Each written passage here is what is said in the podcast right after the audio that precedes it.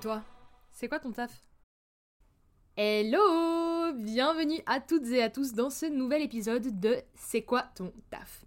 Comme d'habitude, si ce que vous entendez vous plaît, n'hésitez pas à mettre une bonne note à cet épisode, ainsi qu'à vous abonner à la chaîne et à en parler autour de vous. C'est totalement gratuit, et puis je suis sûre et certaine que ça pourra aider au moins une personne de votre entourage. Vous pouvez aussi bien sûr suivre la page du podcast sur Instagram et me proposer des idées de métiers que vous aimeriez que j'aille découvrir. Aujourd'hui, je vous donne un petit indice pour que vous tentiez d'avoir une idée sur le type de métier et de parcours de l'invité du jour. Attention, c'est pas si simple.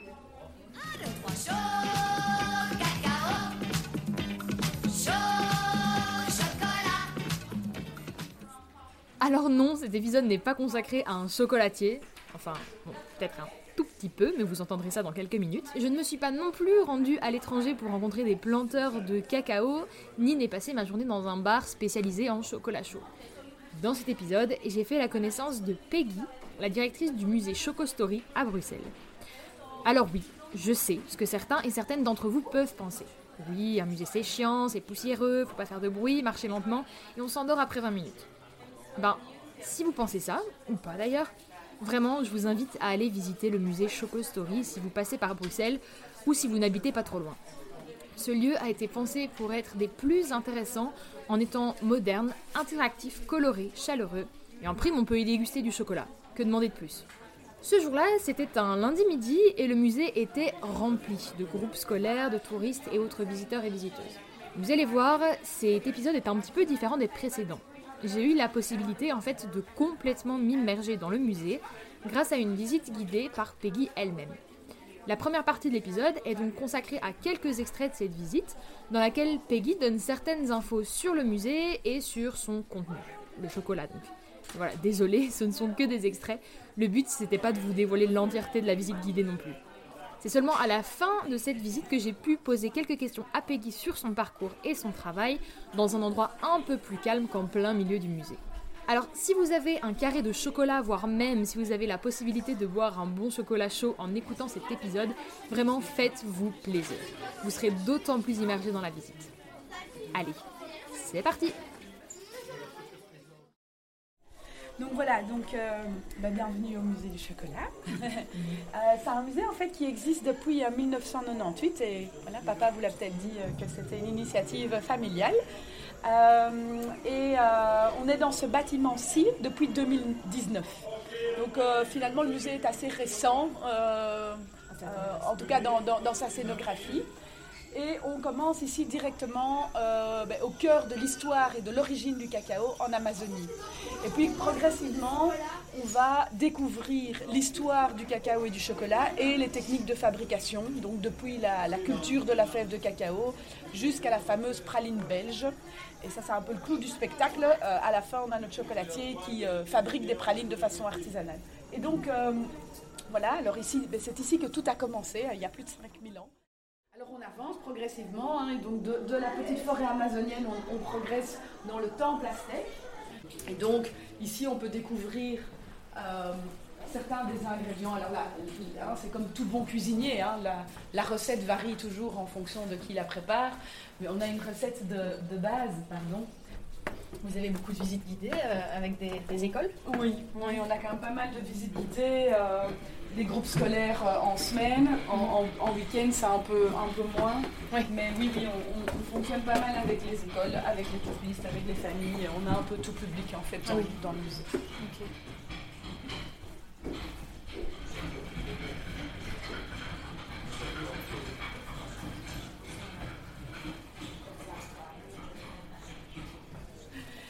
On a d'autres petits jeux comme, euh, ici alors l'objectif de la boisson. Donc ce jeu-là, ça permet de montrer euh, l'importance de la mousse euh, quand on sert la boisson.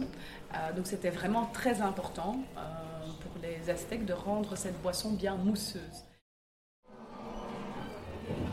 On a, vraiment voulu créer un musée avec des atmosphères différentes. Hein. Donc on a à la fois des, pièces qui sont très très immersives, on plonge dans le décor et on s'imprègne de l'histoire du cacao. Et puis on a des pièces où on laisse plus de place à, notre collection, comme la, pièce qu'on vient de voir.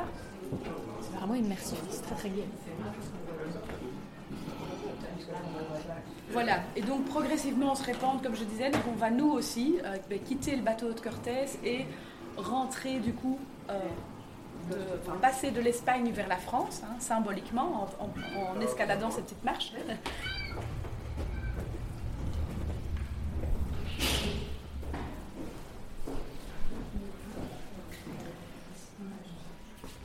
la transformation des fèves en chocolat. On va le voir dans, dans le film, euh, qui est très très imagé. Mais donc euh, vous allez le, reconnaître tout de suite. euh, Mais bon, c'est un, voilà, façon Tim Burton. hein, donc c'est c'est pas vraiment comme ça que ça va se passer hein, dans le film qu'on va voir juste là.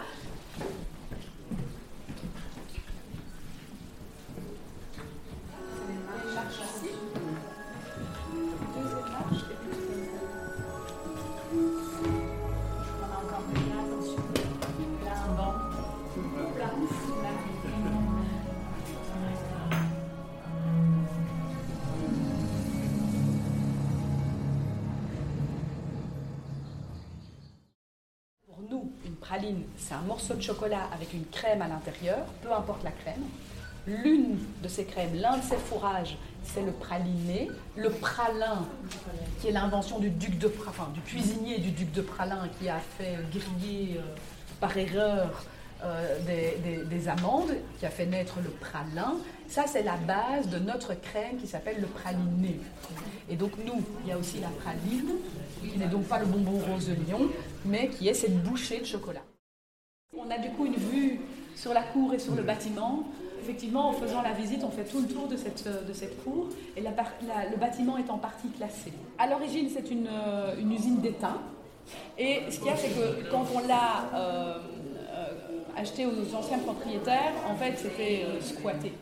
Donc c'était un genre de squat euh, légal parce que l'ancien propriétaire, lui, il avait des projets hôteliers, mais qui sont considérés évidemment comme trop invasifs pour le bâtiment. Voilà, ici quelques sculptures en chocolat pour montrer qu'on sait faire un peu de tout avec le, chocolat.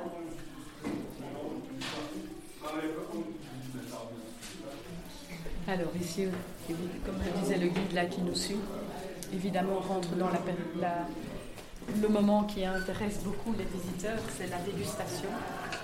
L'objectif c'est de faire goûter la différence entre le chocolat blanc, le chocolat au lait, le chocolat noir, bien comprendre la composition. On l'a vu là tout à l'heure. Après environ 1h30 en compagnie de Peggy, la visite se termine par une démonstration de l'art de confectionner des pralines. Pendant 20 minutes, Mario, le chocolatier du musée, nous montre comment travailler le chocolat pour en faire ces délicieuses bouchées. Encore une fois, je profite du fait de, papoter un peu ici pour vous inciter à passer par ce musée si vous êtes tout près. Tous les éléments y sont réunis pour faire passer un moment à la fois agréable et intéressant aux visiteurs et aux visiteuses. Et c'est juste après cette démonstration, une fois la visite terminée, que j'ai pu discuter plus en détail et pendant environ 10 minutes avec Peggy de son parcours et de son métier. Je vous laisse avec la suite. Voilà les enfants, avancez un tout petit peu, comme ça je peux juste lui calculer et après on va... Tu fais celle-ci ou la suivante? Deux minutes.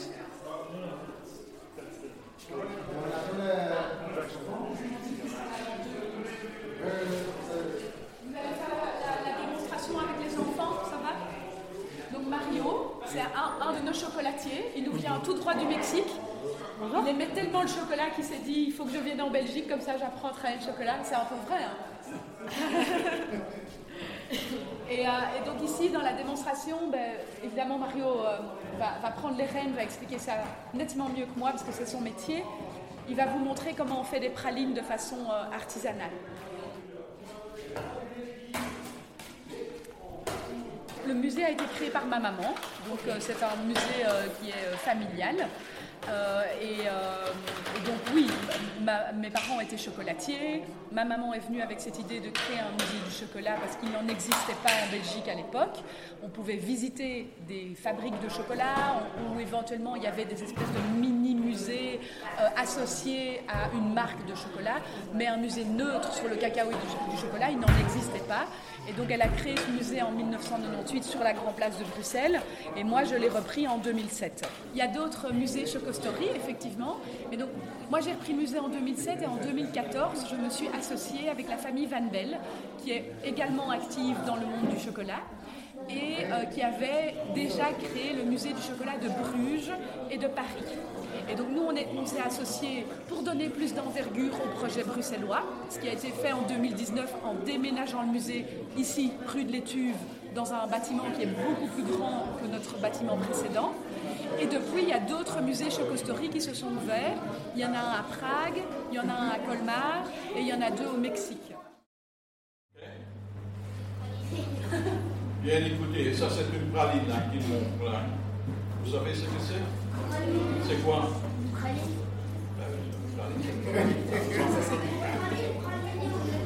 fait, c'est du chocolat moulé euh, et dedans il y a bah, du fourrage. Il y a pas de choses dedans, là, oui. Différents goûts, des milliers de goûts qu'on peut y mettre. Voilà, Marie. C'est une bonne définition. Bravo. Bravo. Oui, alors, praline chocolat. Oui, il est fourré. Vous faites des pralines, on a besoin de chocolat. Évidemment. Regardez, est-ce que vous voyez à l'intérieur Je ne sais pas si vous voyez que ça brille à l'intérieur. Il y a des reflets. Vous voyez Oui, non Si vous ne voyez pas, ça brille à l'intérieur. C'est tout Bon, alors, ça, je ne sais pas si vous avez fait des gâteaux à la maison déjà. Qu'est-ce qu'on fait d'abord Avec le moule. Quelle est la première étape On va mettre des. Oui, c'est la même chose, mais moi je ne je peux pas mettre des beurre comme ça. Hein. Le beurre, il est dans le chocolat. C'est pour ça qu'on lave pas les moules tous les jours. Allez, on commence comme ça. Hein, regardez, c'est pas compliqué. Est-ce que c'est assez comme ça? Voilà. Chocolat. Ouais. Regardez la différence. Ah Ici, le chocolat touche le moule. Ici, il touche plus. Si le chocolat à la bonne température, le chocolat va se rétrécir. C'est pour ça qu'on arrive à démouler Voilà. Et maintenant, qu'est-ce qu'on fait? Quelle question, hein? Ça, tout le monde connaît. Et donc ici le musée, vous l'avez, enfin vous avez toujours travaillé dans ce musée ou vous avez fait euh, Alors disons que quand ma maman a créé le musée en 98, ben euh, j'étais encore aux études, euh, donc j'ai plutôt travaillé en tant que jobiste. On va dire même que tous mes amis y sont passés aussi en tant que jobiste. Euh, voilà, j'ai toujours été impliquée euh, dans, la création du musée, dans l'élaboration, euh, les expositions temporaires et des choses comme ça. Et puis voilà, progressivement, il a, évolué. Moi, j'ai d'abord fait une carrière de journaliste en fait, voilà, parce que je suis journaliste de formation. puis ma maman est décédée en 2007, et à ce moment-là, moi, j'ai repris le, le, musée. Et comme je vous le disais, je me suis associée en 2014 avec la famille Van Bell, qui est propriétaire d'autres musées Chocostory. Et donc on, constitue maintenant euh, un grand groupe avec euh, une belle histoire du chocolat racontée à travers le monde, avec chacun sa spécificité, euh, puisqu'on met chaque fois un petit accent local dans les différentes villes ou les différents pays où se trouvent les chocostories. Puis là, c'est vrai que, enfin, je veux dire, on est quand même à Bruxelles, en Belgique, donc c'est un aspect, un petit avantage aussi de pouvoir avoir un musée du chocolat ici, quoi. Oui, oui. Quand vous étiez petite, vous voulez travailler dans le chocolat? Alors je pense que la question ne se posait pas vraiment dans le sens où en fait euh, euh, ma maman avant de créer le musée, elle a d'abord fait un petit atelier de chocolat à la maison, ensuite mes parents euh, ont investi dans une chocolaterie plus grande, donc en fait j'ai grandi dans le chocolat. Je me souviens des, moments de, Pâques par exemple où on, est, on était tous autour de la table à emballer les petits œufs de Pâques avec le papier, le papier alu coloré, etc. Donc euh, je me souviens de moments où on faisait des truffes ensemble dans la cuisine parce que maman avait besoin d'aide, euh, voilà, quand elle était vraiment encore toute petite artisan et que c'était à la maison. Donc j'ai vraiment grandi euh, dans l'univers du chocolat. Après, euh, j'avais très très très envie d'être journaliste et j'ai eu beaucoup de chance que voilà, mes parents euh, me poussent aussi dans, dans, cette voie, ce qui me permet en fait aussi de, de, rajouter, je suis, enfin voilà, le côté, le volet euh, communication, je veux dire, pour, pour la promotion du, du, musée. Donc même en entamant cette carrière de journaliste, je savais très bien qu'un jour je reprendrais le musée. Voilà, c'était dans, dans mes ambitions, dans les ambitions familiales aussi euh, c'est arrivé un peu plus tôt que prévu, mais euh, voilà, la, vie est comme ça. Oui, bien sûr. Est-ce que quand vous étiez plus jeune, justement, euh, est-ce qu'il y avait vraiment un métier, encore maintenant, que vous ne devriez pas du tout faire, qui ne vous intéresse pas du tout, enfin, qui... Alors je pense que je suis pas la meilleure en, tout ce qui est informatique et chiffres. Donc voilà, je suis obligée aujourd'hui de faire de la compta, mais si je devais en faire mon quotidien, je pense que ça serait quand même très très compliqué pour moi. Pour revenir sur votre travail dans le musée, donc là, euh, je viens faire une visite euh, guidée euh, avec vous. Vous faites en général souvent des visites guidées, vous travaillez dans un bureau, vous devez être très polyvalente. Oui, je suis vraiment très polyvalente, comme l'ensemble de l'équipe. En fait, on recherche vraiment la, polyvalence au sein des personnes qui travaillent pour Choco Story. une journée ne ressemble jamais à une autre. Donc je ne sais pas vous décrire une journée type. Euh, ça va vraiment dépendre euh, ben, voilà, des, rendez-vous, des sollicitations, des demandes. Mais c'est vrai que, voilà, en tout cas, tout est rythmé par l'accueil du visiteur. Je ne suis pas forcément toujours présente à l'accueil, mais s'il y a des absences, j'y vais. Je fais des animations ou des visites guidées, ben, comme j'ai fait aujourd'hui, mais ce n'est pas forcément moi qui les fais en permanence. Il y a toute la logistique, évidemment, euh, ben, toute la partie RH, euh, toute la partie compta, la partie administrative, les factures, etc. Et puis il y a toute la partie organisationnelle. Les groupes doivent réserver en avance, on doit les aider dans leur réservation. Et puis il y a toute la partie promotionnelle. Euh, donc c'est ben, maintenir notre site internet à jour, s'assurer qu'on soit présent sur les réseaux sociaux, faire un peu de networking pour notamment travailler avec Visit Brussels, qui est un partenaire avec lequel on travaille énormément, entre autres, ou euh, ben, s'entretenir avec d'autres institutions parce qu'on a des partenariats, notamment un ticket combiné avec Mini Europe par exemple.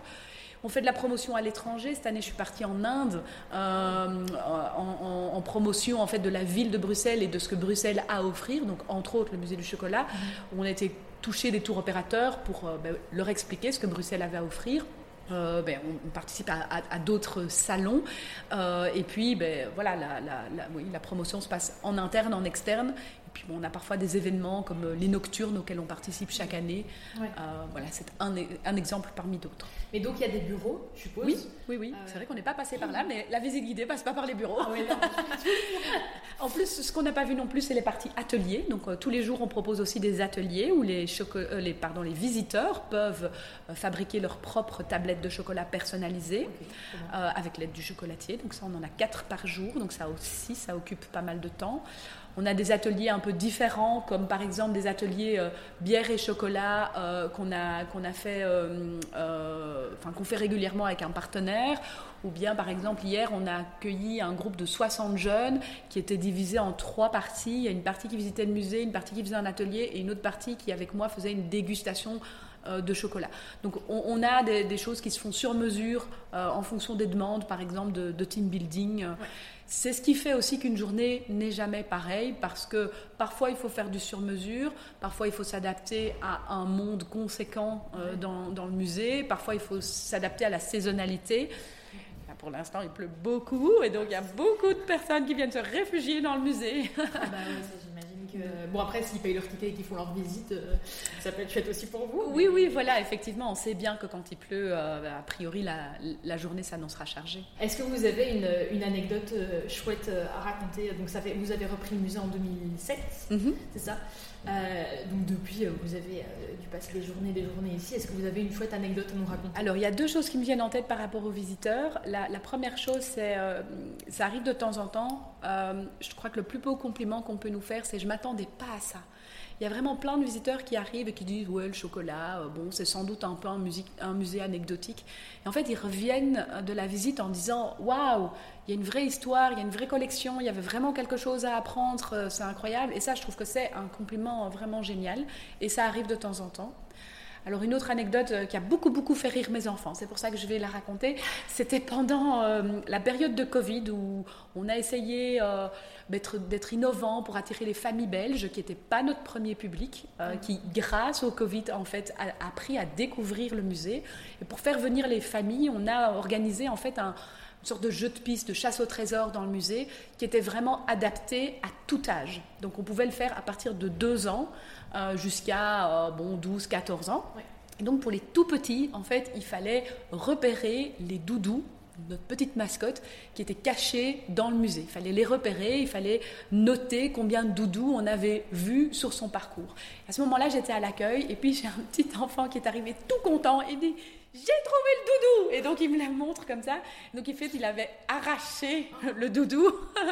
donc euh, voilà, il avait un peu cassé notre jeu, mais il avait tellement d'enthousiasme en nous le montrant que c'était juste incroyable. Et qu'elle savait, oh, on n'était pas fâchés, non, c'était, enfin ça m'a fait rire, c'était trop mignon. On a été le raccrocher, c'était pas bien grave. Mais voilà, pour dire que euh, on, essaye à la fois d'être imaginatif, euh, de, correspondre à tous nos publics. Avec le chocolat, évidemment, c'est facile, tout petit, très grand, toutes les nationalités, et on accueille vraiment tous ces types de, publics-là. Après, avec notre personnel, on est aussi très très soudés. on, essaye d'organiser voilà, des, des, petits moments où on peut se voir, parce que c'est très compliqué. On est ouvert 7 jours sur 7, donc personne ne travaille euh, tout le temps tous ensemble, enfin on ne travaille jamais tous ensemble. Euh, donc on essaye d'organiser comme ça des, petits moments. Et donc, euh, mais l'anecdote, elle est à venir.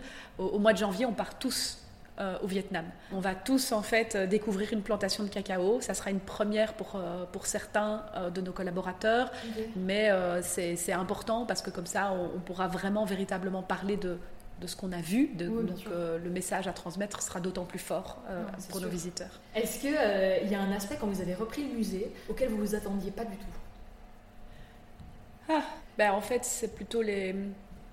C'est plutôt les, les, ce qui nous est tombé dessus. C'est-à-dire que ben, j'ai connu les attentats de Paris, les attentats de Bruxelles, mmh. le Covid.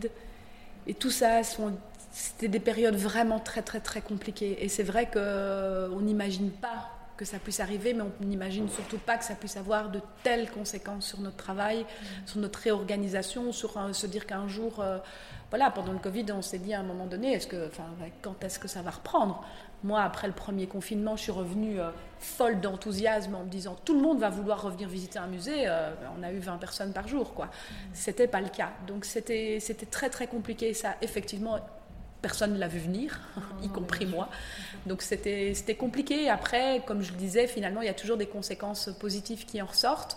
Les conséquences positives, c'est à la fois mais qu'on a attiré le public belge et je dirais également le fait euh, qu'on ait, euh, qu'on ait pu euh, parfois créer de nouveaux partenariats avec, avec certaines institutions parce qu'on s'est véritablement serré les coudes, mmh. toutes les institutions bruxelloises voilà, je pense que après, bah, c'est moi j'ai découvert le métier au fur, au fur et à mesure, donc euh, je suis un peu autodidacte dans, dans ce métier-là.